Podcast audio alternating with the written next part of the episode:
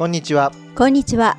ゆるーくマネーについて語るラジオマネラジはい、えー、第115回ということで、はい。えー、本日もマネラジが来ましたという はい、お待ちになっていただいた皆様、ありがとうございます。だいたいはい月末に配信という形でね。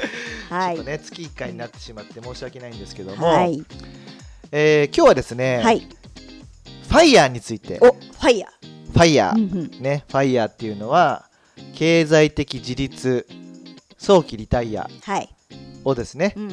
まあ英語で言うと、うん何でしたっけ？Financial Independence Retire Early ですね。はいその頭文字を取ったはい言葉がファイヤーになってるとはい。いうことで、うんうんねまあこれマネアンドゥ TV でもやったんですけども、はいまあ、また最近ね、うんこうメディアとかテレビとかラジオでもねこう爆発して、はい。先日もはい。僕がですね実は、はい、はいあの TBS の。ニュースキャスターっていうのはがありましあての、たけしさんとね、うん安住アナの番組ですよね。そこに出演してですね、はい。まあ、ファイヤーについてうん。何ぞやというのをはい。解説したんですね。結構反響ありましたね。そうなんですよ、はい。すごくね、うん。あのまあ、見たよみたいなね、はいはい。はい。知り合いだったり、うん。お客様から連絡が来たりとか、はい。あとはねあのツイッターのフォロワーとか急増したりとかねなんかすごい増えてましたね。そうあとは、まあ、マネアンデュー TV も、はいそのファイヤーの動画が見られて、はい。あとはチャンネル登録者も増えたということで、んんありがたい。はい、うんありがたい限りとはい。いうことなんですけども、うんうんまあ、ただね、あのーまあ、コロナの緊急事態宣言があったじゃないですか、はいはい。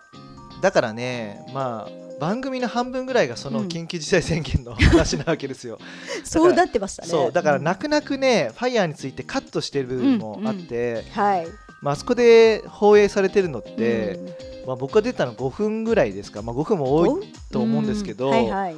あれ3時間収録して、ね 5分だけっていう感じなんですよね。これ裏話ですね。そう、はいはい。で僕はねちゃんと話したいことをね、全部ねあの放映されたわけじゃないんですようんうんね。はいはい。うんまあテレビだからねしょうがないですよ。そううんまあ、だからやっぱねそのはい VTR がちょっとそのね、部分的な解説になってたんで、はい。スタジオ上がりでねうんコメンテーターたちも、うんなんかファイヤーが目的化してるんじゃないかとか、はいはい。そういうネガティブな話でちょっと終わってしまったのが、はい。まあ、残念ではあるんですけども、うんうんまあ、別にファイヤーっていうのは、はい。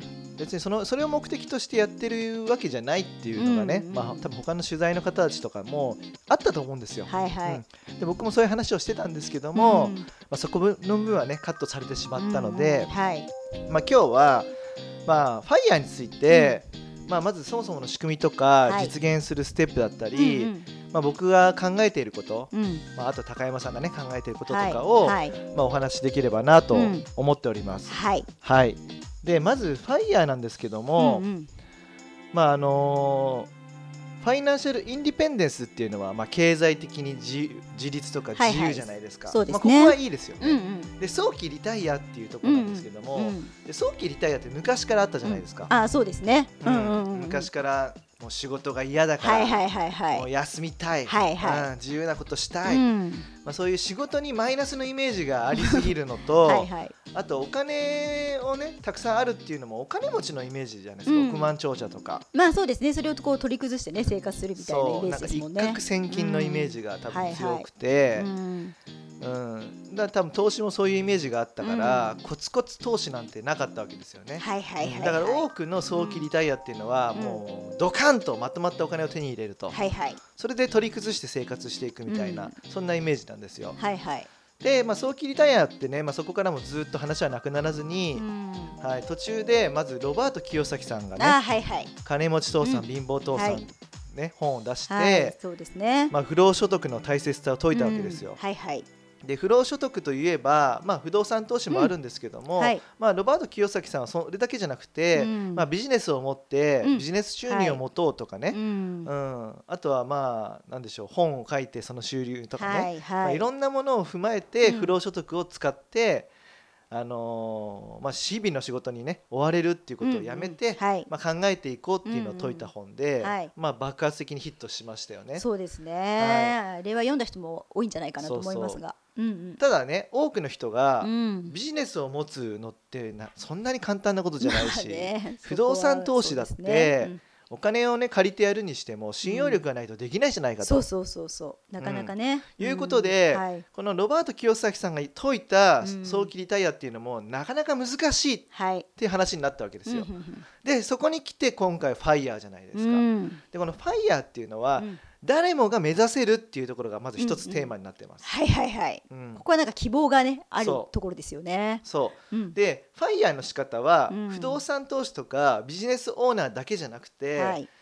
まあ、株とかね、うんうん。投資信託で、まあ、株をやると配当金っていうのがもらえたり、はい。まあ、投資信託は分配金がもらえてますので、それが不労所得になるじゃないかと。はいはいはい。うん、で株とか投資信託ってまとまったお金がなくてうん。も始められるようになってますから、そうですね。だから誰もがスタートできるし目指せるわけですよ。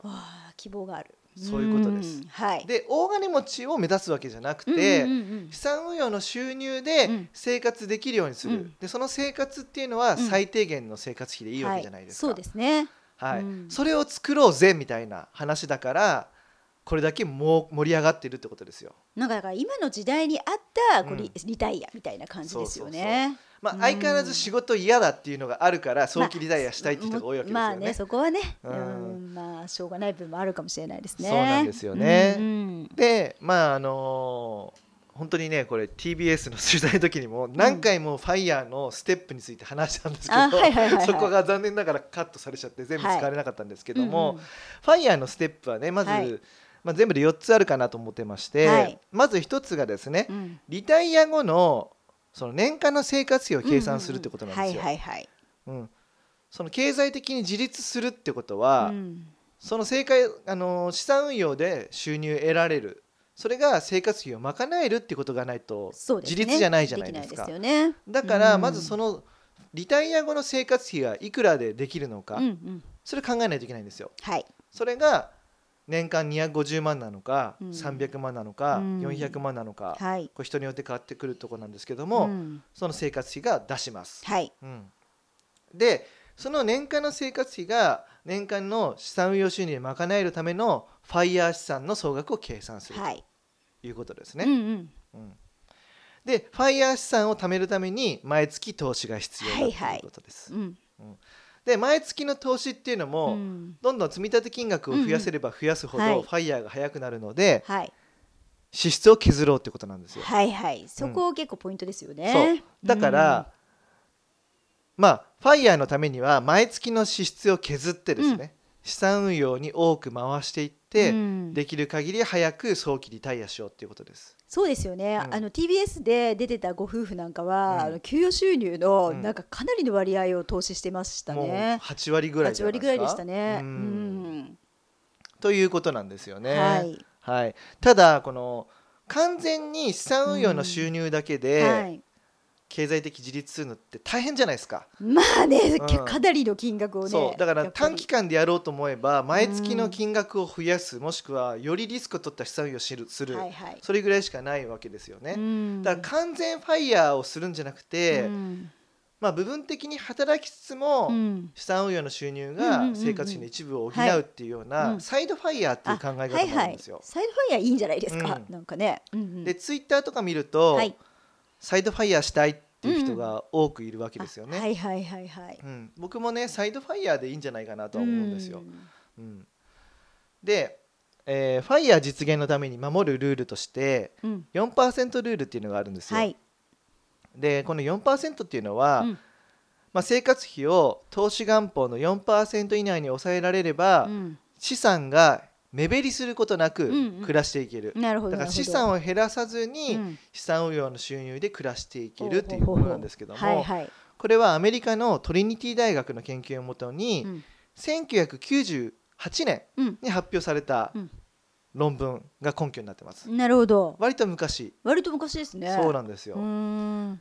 うん、でファイヤーのために必要な資産は投資元本割るうん。4%うんで出すことができまして、はい。で割る4%っていうのは、うん。まあ割る4分の1じゃないですか。はいはい。でそれ4分の1ってこれ割り算を掛け算に直すと、うん。かける25になるんですよ。はいはいはいはい。うんうん。で25倍っていうのが出てくるんですね。ああ、なるほど。年間はい支出の25倍の資産があれば、うんファイヤーが実現できるっていう話になるわけです。なるほど。25倍。ううんん。ということなんですよ。なるほどうん、まあ4%以内に抑えれれば、まあ、生活費をへ、ね、あの賄えられると、うん。資産を目減りすることなく賄えられるって話なんですが、うん4%で運用できなかったら、うん。当然ながらね。できないわけですよね。そうですね。うん。で5%で運用できたら、うん。より豊かな暮らしができたりとか、うん。うん。はい。まあ別に最最低限の生活費になれば、うん。資産を増やす側に回してもいいんですけども、はい。ということなんですね。うんうん。なるほど。うんで4%っていうのはあくまでも過去のデータによると、うん。米国株式市場あは、はいはい。ねうん。7%で成長していて、はい。インフレ率が3%だから、うん。実質4%で成長していた、なるほど。これを元に作られてるわけなんですよね。なるほどね。はい。うん。だから4%で運用できなければ例えば2%とか3%の運用になると不労所得が減るじゃないですか。はい。で資産を減らしたくないのであれば、うん2%か3%で得られるうん。収入で生活する、そうですね。もしくは、うん。まあ、働くですよね。うんうん。時短でもいいので働いたり副業したりしてうんうんうん。働いて勤労収入で賄う。はいはい。で働くのが嫌だというのであれば、うん。もう資産を減らすしかないですようね、減らしてでも生活費に回すっていうことで、はい。まあ、そういう方法があるわけなんですよね。はい。うん、で、まああのその TBS の番組でも言ってたんですけど、リーマンショックとかそういうのが起きた時にどうすんだみたいな話もあるわけじゃないですか。はいはい。はい。まあ、あのファイヤー本にはき大体ね記載があるんですけども、うん。まあ、リーマンショックとかコロナショックなど一時的な暴落が起こることがありますから、うん。その時にあの不労所得もね減るじゃないですか、はいはいそうですね。まあ、資産の下落だけで不労所得も減ると、はい。で資産を取り崩しちゃうと、うん相場が回復してきた時に不労所得も減ってる状態になっちゃうからだから別でうん。2から3年分うのん。預貯金で用意しておこうって話なんですよ。なるほどなるほど。はいはい。だから実はね年間支出が2 250万円だとすれば、うん。その25倍って6250万なんですけども、それとは別に貯蓄を用意しないといけないってことなんですよ。まあまあね。やっぱいざと言った時は現金だね。そうなんですよ。うんうんうんよりお金が必要になっちゃうって話なんですよね。これがからくりになってます。はい。はい。でファイヤー資産をうん。作るには、はい。やっぱり複利効果っていうのがうんうん。大事ですよね。はい。うん、でねまあ番組ではあのー貯蓄預貯金でうん。貯めていくと、うん。ろろ6250万をですよ、はいはい。毎年200万円うん。貯めていくと31年間かかるうんっていう話があったんですけども、はい。うん、まずねあの今は預貯金と複利効果の差の説明しますね。はい。うん、でそれを積み立て投資で年利5%で回していけば、うんうん19年で達成するっていう話なんですけども、はいはい。ここまではいいですよね、はい。だから複利効果すごいじゃんって話なんですけども、現実に考えてその6250万を預貯金で用意した人がうん。いきなり投資に回せるかって話じゃないですか、そうなんですよ、うん。だからこの前提ってちょっとおかしいなと思いつつ、はいはい。まあ、ただ複利効果を解説するためには仕方ないなと思って、うん。まあねああいうテイストにしたんですけども。ねはいはい。うん。いきなりね預貯金で貯めた人は、うん。一度に株にドカンと投資するのって危険じゃないですか。まあ危険だしねなかなかやっぱりねハードル高いんじじゃないいですすかねだからはいはいやっぱり積み立てでやり始めて、うんうんそれを継続するっていう方がいいのかなとそうですね。いうことなんですよね。うんうん。まあ、複利効果も活用できるしとはい。いうことなんですよね。うんうん。いいですか、うん。これは。はいはい。ということなんですよね。うんうん。でまあ6250万円をね毎年200万円積み立ててうん。年に5%で運用するっていうこの前提はうんちょっと無理があると思いません、まあちょっと 毎年200万って。ね。これだって月にならすといくらっていう話になっちゃいますよね。うんうん。なんか高収入の人しか難しくないとかっていう話になるわけですよ、まあそうですよね。うん。うんだからですねこう短期間でファイヤーするっていうのは、かなり苦しくなるわけですよ多くの人にとって。まあそうでしょうね。ううんんうん。で僕は思うわけですね。はい短期間で目指す必要はあるの？って。まあだからねまあそこはでもほら価値観とかにもよるからね。でそもそも早期リタイアする必要はあるの？っていうことなんですよ。うん。経済的自立を手にするのはいいんですけど、早期リタイアする必要はあるのかなんですよ。うん。だから20年とかで6,000万貯めようってしなければ、うん。もっとね今の生活を緩くしたまま達成できるわけですよ。30年とかうんうんまあね。35年とかであれば、はいはいはいはいそうですよね。僕はそっちでいいんじゃないの？って思うわけなんですよね、うん。はいはいはいはいそう思いません？まあそうですね。やっぱり生活切り詰めるってことはねそれだけ失うものも多いですからね。そう。で、うん。まあその別に頑張ってる人たちの、うん。その頑張りをね否定したくはないんですけども、はいはい。そそれが好きでやってるんだったらいいと思うんですけども、ただまあその番組に出てきた人とかのうん。状況を見るとすごい苦しそうな生活をしてるなとは思ったんですうね。ん。うん。で、まあ、ツイッター見るとそやっぱそういうコメントが多くて、うん。うん。で僕はね、あのー若いうちでもうん。できることってあるじゃんって思うわけですよ。はいはいはいはい。うん。それ50代とか60代で引退して好きなことできるっていうことも分かるんだけど、はいその50代でできることと20代でできることってちょっと内容変わってきません、まあそれこはそうじゃないですか。やっぱり体力も違うし、ねうん、いろんなスポーツやりたいっていうのそもね。若いうちだからこそはいはい。できたりするわけじゃないですか。まあそうですね、うん。あとね若いうちの体験が結局はこう人生をね作っていくとあとは思いますからね。あのーうん。自己投資もそうじはいはいゃないですか。まあそうですね、うん若いうちの方が頭もねの脳みそもうん。若いからはい覚えが早いですし、で自己投資も僕は複利効果があると思ってて、はい、うん。一つ分かったことが、ね、その次のことに生かせていくじゃないですか。はいはいはい。そうですね、うん。だから若いうちにやった方がいいし健康への取り組みだって50代で頑張るよりも、うん。若いうちからやっとかないと蓄積されるんですよ。うんうん。そうですね。ですよね、うん。睡眠負債っていう言葉もある通り、はいはいはい、うん。うん、年取ってから、ね、たくさん寝るようにしても意味ないわけですよ。ね？まあねやっぱり若いうちからの取り組みが大事っていうのはそあと人脈だってそうじゃないですか。あそこはそうですね。ううん。ん、なんかねファイヤーしてからいきなりなんかコミュニティ作りって言ってもなかなかね時間をかけて築いた人脈とは違う人脈なわけじゃないですか、そこでね素晴らしい人も見つかる可能性もありますけまあね。ども、はいはい。うん、その今の時間をうん捨てほほほぼね捨ててまでうん。ファイヤーすべきなのかどうかっていうのは、ちょっと一向しないといけないところなんじゃないかなと思うわけですよね。まあね、うん。だからやっぱりさそういうことを考えるときは自分がどんな人生を送りたいのかうん、っていうところがやっぱりベースになりますよね。そうですね。ね。うん、まあだからそのまあ最近ね、うん。あの今春で新入社員とかも来ましたから、はいはい。本の売れ筋に7つの習慣とか出てきてるじゃないですか。はい。で7つの習慣に第2の習慣として、はい。終わりを決めろというのがあるわけですよね。はい。お終わりを決めて終わりを描いたりしないと、うんどういう人生をね描くときにあの選択うん。あるじゃないですか。はい。さまざまな選択、はい。まず見えビジョンがあるからこそ途中でこれやんなくていいなと、うん。これやった方がいいなっそうですていう選ね。択ができるっていう話がね書かれてるんですけどもまさにまさに。まさにその通りじゃないですか。まさにねもう選択の連続ですから人生はね。何を選択するだかって。から、うん。あのもちろんファイヤー後にしたいことを描いてやるのもいいんだけども、うん。僕が思うのは今やりながらできないのって思うわけですよ。ううんん。ファイヤーしてから好きな仕事に就くっていうよりは、うん。今この仕事を頑張った方がいいんじゃないかなと思うわけですね。うん転職したりとか、うん別に副業で始めるっていうこともできるし、はいはい。うん、じゃないとなかなか真のその自分のなんでしょうねライフワークに出会うのって難しいんじゃないかなと思うわけですよね。はいはい。本田健さんが言ってますねライフワークね。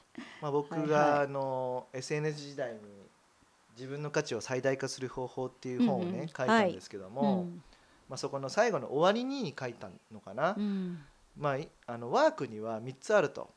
1つがライスワーク、はいはいはいはうん。い生活のために仕事をする、うんはい。その次にライクワーク、うん。好きな仕事。はい。でライフワークというのがうん。人生にかけてでもやりたい仕事ということで、はい。多くの人が最初はライスワークまあねうね。生活を維持するためっていうせざるを得ないのかなというところなんですね。はい。でもそのライスワークとライクワークをうまく重なる場所できないのかな、うん。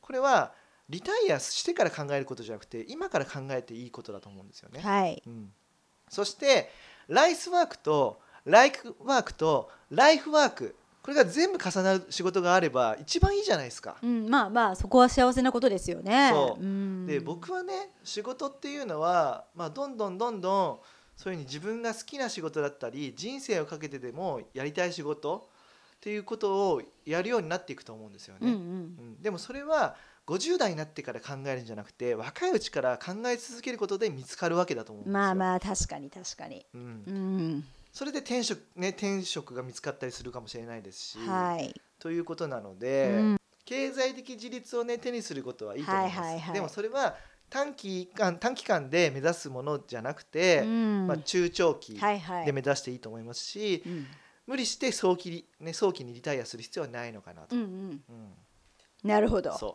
趣味だって今から始めればいいじゃないですか。まあ確かにね。リタイアしてからゴルフ始めるんだじゃなくてて、今から始めた方がいいとうん。思いますよ。はいはいはい。だし、うんテニスだっていいじゃないですか若いうちの方が激しいショット打てますよ。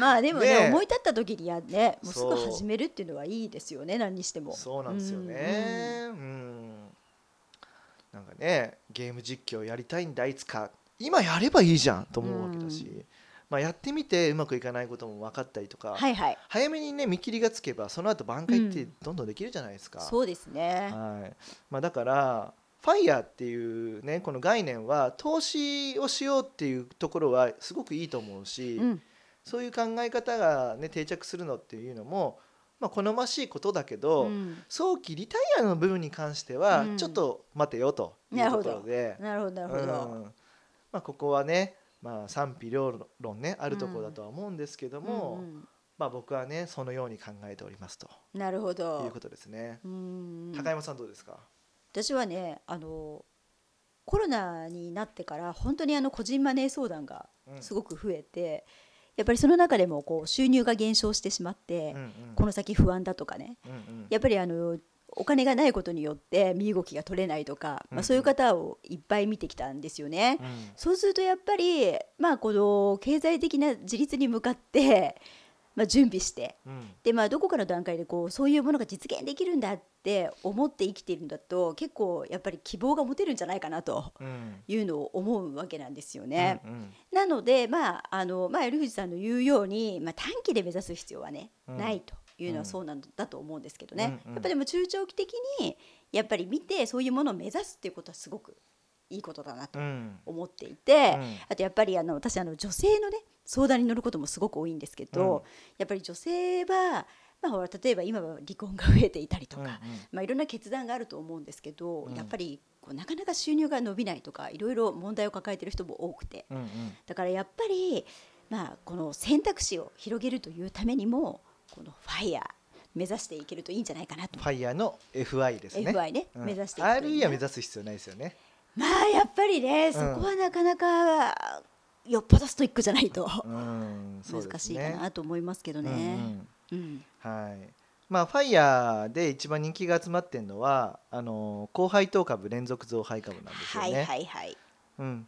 でその一番なのが米国株ですよ。はいうん、というのは米国株は年4回配当が出るんですよね、うんはい。うんうん。日本株って年2回が一般的なんですけども、ね。だからこそこう毎月不労所得を作りやすいのうん。がはい。米国株なんですよ、はい。だから米国株の高配当連続増配株って、まあ、人気が高まってるってことですね。はい。でただ個別株だとうん。なんかちょっと怖いなっていう人も多いと思うんですけどうん。もまあやっぱりねかあの集中投資するとそれだけ暴落のリスクもね大きくなっちゃうんで、はい。まあ、だからこそ、まあ、分散投資が必要なわけですよ、はい。で個別株が嫌な方はうん。ETF っていうのもあります、はいはいはい。高配当株に投資するような ETF っていうのがあって、はい。例えばバンガード米国高配当株式 ETF、はいはい。うん。まあ、これ VYM って言いますね。はいあとは S&P500 高配当株式 ETF、はい。まあ、SPYD というのもあったりするので、はい。まあ、こういったものを活用すると、うん。まあ、あの分散投資もしつつ手軽に投資ができるということなので、そうですね、うん。私ねこれペイペイ証券で積み立ててるんですけど、うん、僕もやってますね。あのね名前つけられるんですよ、はいうんうん。積み立ての名前に、うんうん。ファイヤーってつけてます。僕もファイヤーでつけてます。結構わかりやすいですね、まあいろいろとね調べうん。て、はい。ファイヤーねまあ別にうん RE のとこ賛成できないけど、経済的自立をね作る仕組みはいいなと思ったはとてんでもいいと思います。そうだから僕も真似してね、はい。うん、ややってるんですけども、うん。まあ着々とね積み上がっていく感じでいいですよね。いいですよ本当に、はい。まあなのでまあ皆さんあのまあ今日話を聞いてみて、はい。うん。あのファイヤーの仕組み自体はいいと思うんですね、うん。その経済的基盤を作るところ、まあ、そういったところはうまく活用していただいて、はい。こう早期にリタイアするために今の生活を苦しくする必要はないんじゃないのかというのが、まあ、僕たちの意見だと思うので、はい。まあ、そこを参考にしつつ、うん。あのーまあ、無理のない範囲で、うん。あの今を楽しみながらやっていただくのがいいんじゃないのかなと思っております。はい。はい。というわけで、えー取り留めなくね話してきましたが、はい。はい、こんな感じで、えーマネラジ終わりにしたいと思います。はい。えー株式会社マネーユーの提供で頼藤大樹と高山和恵がお送りしました。またね。See you